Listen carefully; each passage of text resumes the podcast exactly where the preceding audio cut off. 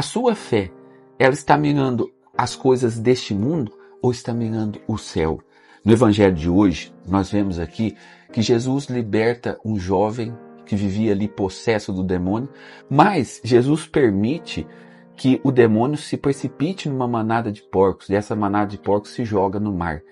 Diante desse prejuízo financeiro, os moradores daquele lugar ali pediam que Jesus deixasse aquele povoado. Então que a gente vê uma escolha. Eles veem a graça de Deus, Jesus que agiu e libertou aquele processo, mas diante do prejuízo financeiro, eles fazem a escolha pela questão financeira. Por isso não querem ter mais Jesus por perto, porque Jesus representou um prejuízo financeiro. Entre a graça de Deus e, um prejuízo, e a questão financeira, eles ficaram com a questão financeira. E isso deve servir de alerta para nós, porque muitas vezes nós transformamos a nossa fé em uma questão meramente financeira. Por exemplo, a gente vê pessoas que interpretam tudo com um prisma financeiro. Deus, meu irmão, ele age na nossa vida para nos conduzir a viver o nosso fim último. E qual que é o nosso fim último? O nosso fim último é vivermos uma união com ele aqui nesta terra, nesta vida, e vivermos ao lado dele a eternidade. Nós somos cidadãos do céu. Nós não somos cidadãos desta terra. Não pense, por exemplo, que a promessa de Jesus para você, como muitas pessoas dizem, é que você realize todos os seus sonhos financeiros, é que você tenha todos os bens que você deseja. Pode ser que você tenha, mas pode ser que não. E o mais importante dessa história, meus irmãos, é um dia nós estarmos no céu. Como diz outra parte do Evangelho, do que adianta o homem ganhar o mundo e perder a sua alma? Hoje a gente vê, por exemplo, que muitas pessoas estão se preocupando apenas com essa questão financeira.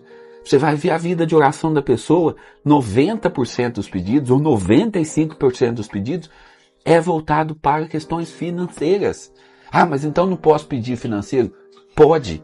Agora, se a questão financeira predomina ou reina na sua oração, é sinal que você está se esquecendo do céu, da vida eterna.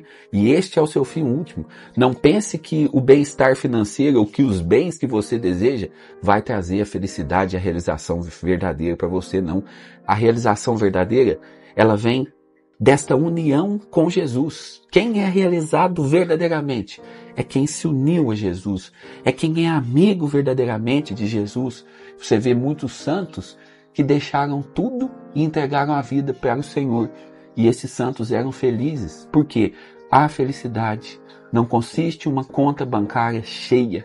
A felicidade, ela não consiste em ter todos os bens que você deseja. A felicidade consiste em estar unido com Jesus, em fazer de Jesus o meu melhor amigo. Aí está a verdadeira felicidade. Então, olhe para a sua vida de fé, olhe para as suas orações e cuidado para que você não esteja de repente mirando apenas as coisas desse mundo, porque isso tudo vai passar e um dia nós nos apresentaremos diante dele. Lembre-se disso. Corações ao alto, como diz a Sagrada Escritura, ou como diz a carta de São Paulo aos Efésios, buscai as coisas do alto, onde Cristo está. Não esqueça disso, meu irmão. Você não é chamado apenas para ser bem realizado financeiramente nessa vida. Você é chamado para o céu. E é para lá que a maioria das suas orações devem estar voltadas. Em nome do Pai, do Filho e do Espírito Santo. Amém.